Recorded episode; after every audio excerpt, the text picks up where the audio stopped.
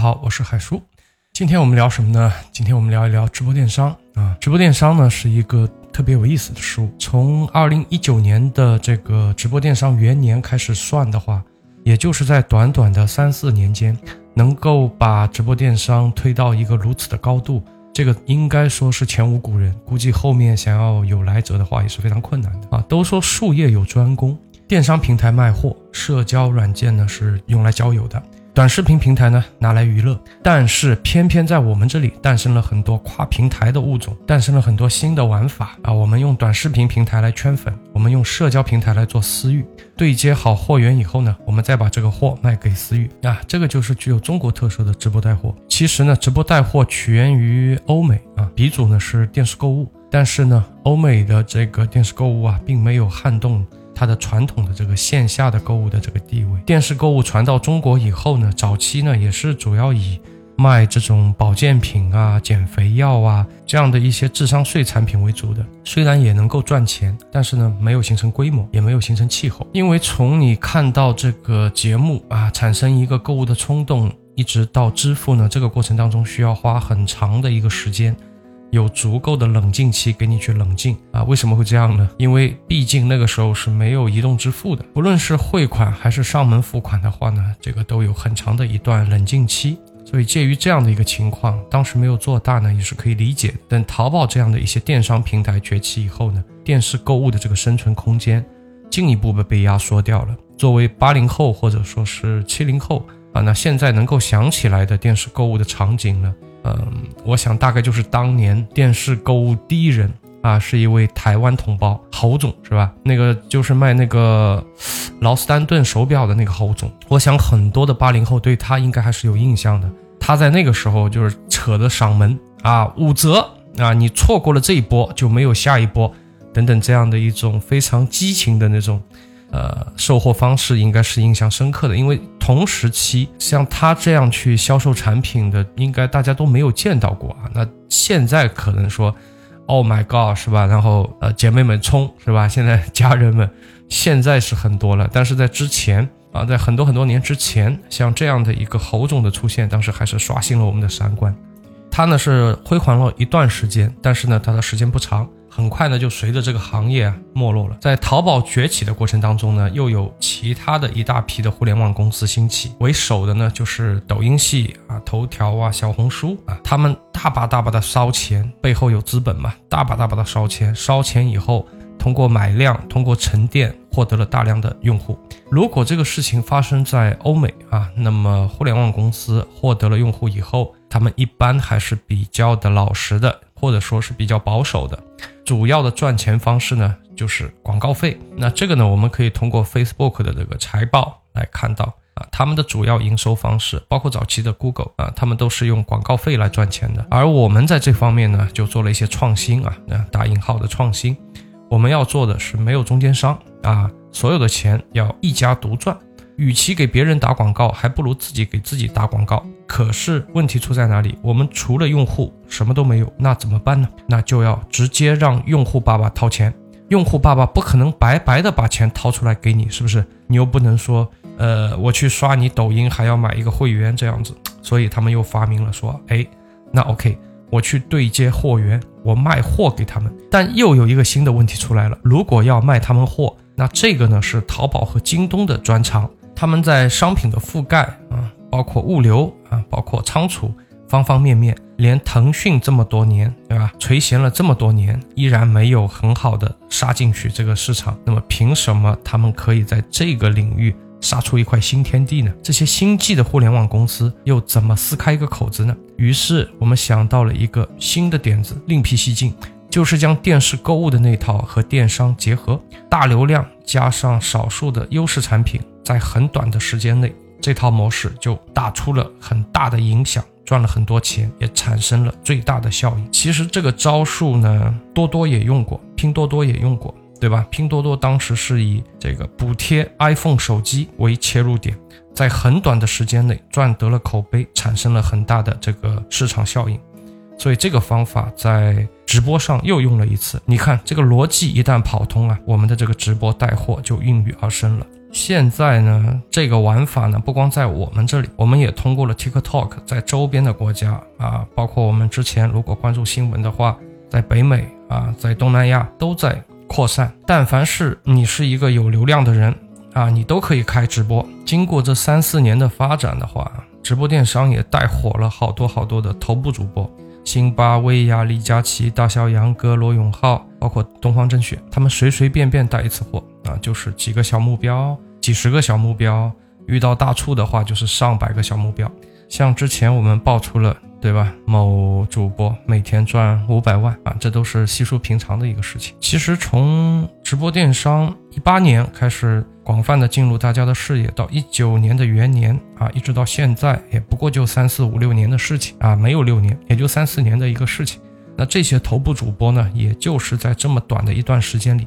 一下子拥有了海量的粉丝。你要想称自己是一个头部主播，你没有上千万的粉丝，你都不好意思说头部。但是同时，你要知道，哪怕是在全世界这个人口能破亿的国家，到目前为止也不过就十五个，对吧？哪怕是我们知道的这个越南，它也就九千六百万，好像还没破亿呢。预计到二零二五年的话，也差不多不会。超过二十个，也就能再增加个一两个。所以说，这些头部主播他们的网络号召力啊，真的堪比一个小国的领导人。我们庞大的人口基数，加上完善的这个网络和物流的这种基础设施，这是任何一个国家啊没有办法去比拟的。也只有基于我们这样的一个市场情况。我们才会诞生出类似于李佳琦、罗永浩、薇娅、辛巴这样的头部主播啊！你像我们隔壁的印度是吧？它的人口确实是超过我们了，现在是人口全球第一的国家。但是呢，它的国情和我们不一样，它的很多邦之间的语言是不通的啊，甚至有些地方是没有网络的，甚至有些地方是时不时的会停电的。它的道路、公路啊，它的物流仓储。啊，全部都没有跟上，这也就是暂时制约了印度在线上购物上面是不可能一下子赶得上来的，就更不用提要求更高的直播卖货的这种发展。那比如像北欧这种国家呢，虽然说它的基础设施做得不错啊，老百姓也非常非常有钱，但他们同样有问题，是因为他们的人口基数实在是太少了。而且他们的语言是不统一的，不要以为你在北欧所有的人都说英语啊，他们有自己的语言，所以语言也是不统一的，很难做到一个直播同时可以覆盖十几亿的人，就像我们这样是做不到的。再比如像美丽国呢，好像勉强的可以和我们相媲美啊。虽然说它的人口比我们少了不少，它的人口只有我们的四分之一，但是呢，强在它的购买力啊，他们的消费能力会比较强。所以呢，总的来说，它还是具备了发展线上这个直播的这个基础的啊，包括它的基建、网络啊、运输啊，这样来看的话，它的基础还是有的。但是事实上，美丽国的这个直播带货啊。是比我们差了很多的。那这里就要谈到第二个问题，就是关于法律的问题啊，这是一个非常有意思的话题。在一六年的时候，美国律师行业的总收入是两千四百五十亿美元，而中国在同年，我们的律师行业整一年的账面收入是两百亿人民币，这里有近百倍的差距啊！我不是说。拿很多钱去打官司是一件很好的事情，但是这最起码说明两边对于法律的这个态度是不一样的。我们这边的商人对法律的态度就是法不禁止即可为，而对于一些比较保守的这种发达国家，呃，夸张点说就是法律没有允许的事情是不敢随便做的，因为搞得不好就要吃官司啊，一旦败诉呢，很可能是赚来的钱是不够赔的啊。可能会有人问啊，直播带货可会有什么法律问题是吧？哎，这个法律问题可多了，比如说这个商品在直播间里被售出，那么在这个过程当中，直播间到底是扮演了一个什么样的角色呢？你说这个直播间是中介行为还是售卖行为呢？因为不同的这个角色判定啊，它的税率是不一样的。现在很多的直播间为了避税，他肯定是希望自己去扮演的一个是一个。一个中介的行为，对吧？我是一个传播者，我并不是一个售卖者。包括我们现在蛮多的平台，对于个人参与者这个征税啊，也也是一笔糊涂账啊，很多都是没有在征的，就更不用说啊，他怎么去判定你，对吧？判定你是一个服务机构还是个销售机构，这个就更不用提了啊，这个也搞不清楚，对吧？也搞不清楚，因为现在没有去定性啊。另外呢，你在直播间，你算不算是一个广告行为？如果这个直播间特别的出名啊，比如说像李佳琦啊，像罗永浩，那么厂家的商品在你的这个直播间里啊，售卖的过程当中，你如果告诉你的这个用户啊，这个产品的质量特别好啊，这个产品的质量值得信任，那这算不算是一个代言行为？这算不算是你对这个产品的一个背书？那如果说啊，这个产品在销售出去之后出现了一些质量的问题，责任怎么划分啊？这些都是不明确的啊，都是不明确的。所以直播带货呢，怎么说？它还是处于一个比较灰色的这个阶段啊。法律是不完善的，因为这个事物太新了啊，它出来的时间太短，所以很多国家的法律也没有完善啊。这个会成为这个事业在其他的国家发展的一个重要的阻力。那最后呢，还有个原因呢，它就更加具有我们这边的特色了啊，就是许多国家是。没有办法来复制我们的，就是我们强大的生产制造能力。作为世界工厂，我们在小商品上面的这种产能是其他所有的国家没有办法去比拟的。一些比较贵重的东西啊，或者说是奢侈品，大家可能还是倾向于到线下去购买，对吧？但是像什么洗衣液啊、口红啊、衣服啊、裤子啊、鞋帽啊等等等等这些东西。你在线上去买是毫无心理压力的。我经常说啊，经济学门外汉掌握了博弈论和边际效应就足够了。那这里呢，我们来讲一讲边际效应。一会儿我们再来讲博弈论。边际效应里面呢，有一个边际成本啊，最著名的关于边际成本的这个例子呢，就是微软的 Windows 系统。开发一个 Windows 系统呢，往往要耗费呃巨大的财力物力，是吧？人力。那么这是一个天文数字，而且呢。你要开发一个 Windows 系统，在一定程度上来讲，不论你的销售怎么样，它的开发成本是恒定的啊，是在一个范围之内，它是恒定的。而一旦开发完成啊，不论是你把它卖给了一个人，还是把它卖给了一个亿的人，还是给它卖给了十个亿的人，它的开发成本都不会改变啊，这是它最大的一块成本。介于此呢，微软要做的事情就是尽量的把它开发好的这个系统卖给更多的人。在边际成本不变的情况下，你的销量越大，就代表着你有越多的利润。那么直播带货呢，和传统这个货架电商最大的区别也就在于此了。以前呢，我们是人找货啊，现在呢是货找人啊。只要主播能够找到一个性价比爆棚的一个产品，即便说你的家人们啊，你的私域的这些粉丝们不需要它，但是只要说它足够的便宜，足够的。具有性价比，抱着不买就是吃亏的这种心理，很多人还是会去下单的。以前呢，大家去逛淘宝、逛京东啊，可能会呃买一堆啊用不着的东西。那个时候我们还戏称自己是剁手党啊，要把我们自己的手剁了啊，说我们太败家了。那个时候经常会这样调侃自己嘛。那现在有了直播带货，你可以发现，你现在如果是一个比较喜欢逛直播间的人呢。你会发现你现在买了更多、更多、更多的你并不想要的东西，就是因为这个原因。而由于带货主播他的销量非常的高，那这样的话他就可以跟厂家去谈价格，可以把价格继续压下来。价格压下来以后呢，哎，主播就可以获得更多更多的粉丝。有了更多的粉丝，就有了更多的谈判的筹码，可以进一步的获得价格上的优势。如此的循环往复呢，主播就可以拿到比实体店售价低得多得多的这种商品的价格，甚至有的时候，或者说绝大部分的厂家的产品，想要进头部这种主播直播间的话，你给出来的售价。啊，如果刨掉它的坑位费，刨掉它的提成，那基本上你是没有钱可赚的，基本上都是亏钱的，可以这么讲。你就抱着一个打广告的心态去投的。所以，同样一个商品啊，如果你去商超买，你去线下的实体店去买啊，可能要花一百块钱。但是呢，今天啊，在某个大哥的直播间，对吧？只要五十块钱，你疯了，你才会去线下买。那这些头部的大主播们，正是背靠着强大的供应链，甚至现在有很多的主播呢，已经开始自己建立这个供应链了啊。也有一些呢，进行供应链对接啊，对，呃，比如说他自己搞一个品牌进行贴牌，我就不不举名字了吧，对吧？因为我自己也是这个行业里的，呃，不太好直接说名字不太好。但是经常逛直播间的，你们应该知道，现在很多的。这个头部主播已经开始在进行贴牌生产了，有些呢他是自己实际的，就是拿钱啊投供应链。好的，这个呢也是我们的一个特色啊，也是我们主播非常大的一个优势。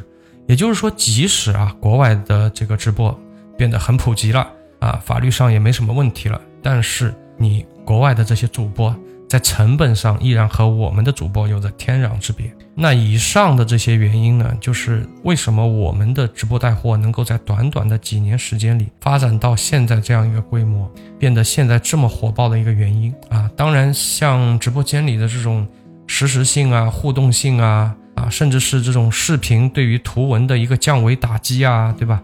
那包括说还有一些像快手。像辛巴最喜欢用的这种场景直播，对吧？他会故意制造一些矛盾，啊，设计一些情节啊，这种场景直播对带货起到的这种推波助澜的作用啊，那这些都会起一点作用。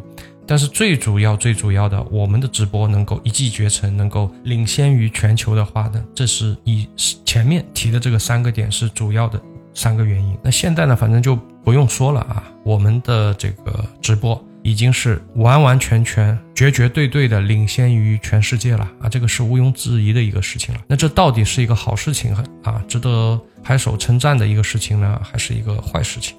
我们开门见山的说，这绝对是一个坏事情。好吧，绝对是一个坏事情。如果我们再不出相关的政策规则去规范直播间带货的话，那么这个对中国整个制造业是毁灭性的打击。也就是说，直播带货如果不受到一定的制约，那么我们的制造业就不会好。中国是一个制造业大国，如果制造业起不来的话，那整个经济就起不来。听起来的话，好像有点危言耸听啊。其实站在我的角度，我觉得如果不受控制的直播带货，甚至要比。蚂蚁金服的那个高杠杆更加危险，高杠杆爆了，无非就是有一批人啊，有一大批人，他的个人资产破产了，也就像一个人得了一个重感冒。而如果说直播带货潜移默化的削弱了中国整体的制造业的实力的话，那它就像一个肿瘤一样，吸收了人体的营养，养活了自己，但是呢，却是牺牲了整个身体的所有器官。为什么这么说呢？我们就拿辛巴的当时的那个燕窝造假这个事情，这个事情应该人尽皆知，对吧？就是说他实际卖的是一个假的糖水啊，加了那增稠剂啊，什么乱七八糟的，那不是真的燕窝啊。但是但是卖的很便宜啊。但不论怎么样，它就是一个很恶劣的事件。这个事情是辛巴人设垮塌的一个标志性的事件，是吧？所以我就拿这个东西来这个事情来举个例。其实呢，这个事件呢也不算是很偶然啊。即便说辛巴没有在燕窝这个事情上爆雷，那他也会在其他的产品上爆雷。为什么要这么说呢？因为作为一个普通的一个购买者，我们只能从两个点去判断产品是不是值得购买，对吧？一个是它的价格，一个是它的质量。那质量这个东西呢，有的时候是很难判断的，特别是在直播间，你也看不到，你呃看是看得到，但是通过摄像头看到的，对吧？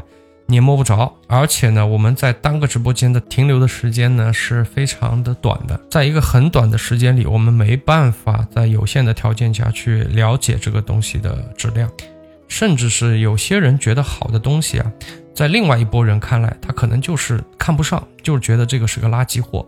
所以说，我们在判断一个产品它好坏的时候啊，它有很强的主观意识。像燕窝这种东西煮出来的味道，其实就是。那种带腥味的鸡蛋羹似的那种感觉，那我们看视频呢，根本就没有办法去判断这个东西是真的假的、好的坏的。但是呢，我们去看价格就来的非常的简单明了了，谁的东西便宜，谁的东西贵，一目了然。你不可能跟消费者说，哎，我这个产品呢是二十八道工艺啊，然后呢。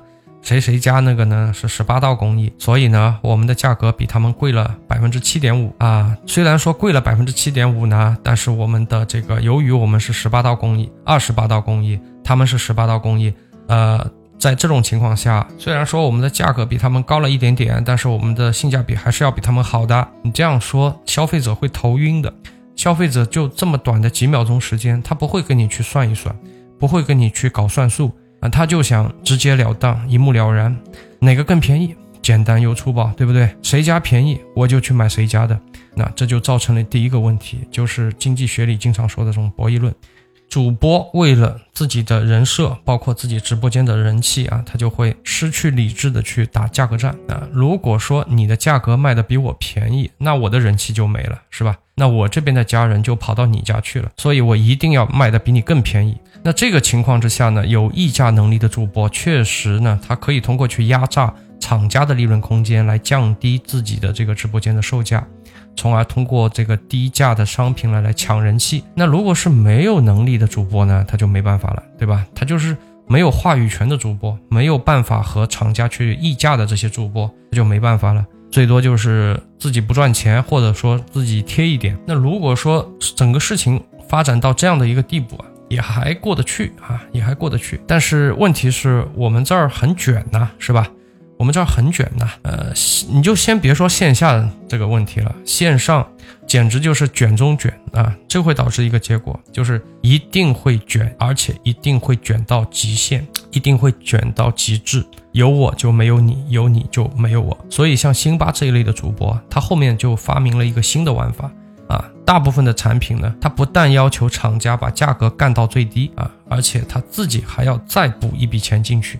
也就是说，他最终在直播间里卖出来的这个价格。一般的主播你是不可能卖得出来的这个价格，如果你要卖他这个价格，你就亏死了。他通过这种方法来奠定他就是全网卖的最便宜的这么一个人的人设。那有了这个人设以后呢，他再通过卖自己的这个贴牌的产品，我前面有说过了，是吧？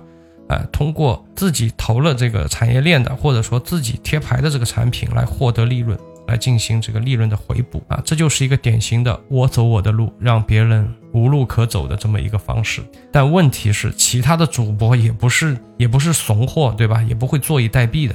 怎么把价格打下来啊？如果说友商已经把价格打到这种变态的地步了，那怎么办呢？啊，大家肯定也能猜得到啊。有良心一点的主播呢，他可能就会去买一些零七产品，是吧？啊，买一些临期的产品啊，但他不告诉你这个是临期产品。啊，或者呢是卖一些外贸被退的这种次品啊，但是不是太明显啊。再狠一点就是缺斤少两啊，就像你们楼下开的这些个水果店一样。如果说他们的称都是足的，啊斤两都是足的话，那就没什么钱可挣了。所有的这个水果店啊，可以这么讲，都有两把秤啊，一把是应对这个质检的，一把是面对客户的。所以，这样的恶性竞争到最后一定是缺斤少两，一定是降低质量。博弈论的可怕之处就在于说，这场博弈会无休止、无休止的继续下去。那么，今天卖快过期的，明天呢就一定是卖已经过期的，咱把生产日期改一改，对吧？今天的质量还能接受呢，那明天一定是质量就没法看了啊！如果长期以往的话，那些供应商啊，这些厂家，他的关注重点也会转移。因为你的东西质量做的好不好，成分用的好不好，原料用的好不好，没人关心了。所有人只关心说你的价格是不是有优势，对吧？你的供货价能不能降的比他们家更低啊？所有的人就关注价格，那就会导致厂家。从专注于质量、专注于设计、专注于原料的使用，对吧？啊，专注于研发等这些，变到了只专注成本、只专注控制成本，越低越好。那不知不觉当中，啊，我们就完成了一场影响国运的消费降级。有些人可能会说啊，产品的价格降低一点而已嘛，质量往下挪一挪而已嘛，这不是挺好吗？我们可以省下更多的钱。这个其实是很不好的啊。我们现在处于。四处被围堵的这么一个情况，内需呢是保持我们经济活力的一个重要因素了。以往还行，因为以往我们的投资、我们的这个出口都还不错。那现在被四处围堵的这种情况下，那么消费啊，拉动内需就是保持经济活力的一个重要因素。直播带货从短期来讲呢，也确实可以刺激到我们的消费，这也有可能是放任它发展的一个原因。但是如果说放任的时间太久，任其发展下去呢，啊，可能会饮鸩止渴。在二零一八年的时候啊，中国的这个居民消费率占总 GDP 的百分之三十九，而同期的这个世界水平呢是世界平均水平啊是百分之五十八啊，美国呢是百分之六十八。那新兴经济体中，打比方像巴西啊，它是百分之六十四，印度呢是百分之五十九啊，全部都是高于我们的。那我们的这个 G，我们的这个消费率是占总 GDP 的百分之三十九。其实我们在上个世纪啊，改革开放以来啊，八十年代末到九十年代，我们的消费率呢，在那个期间呢，大概是百分之六十二。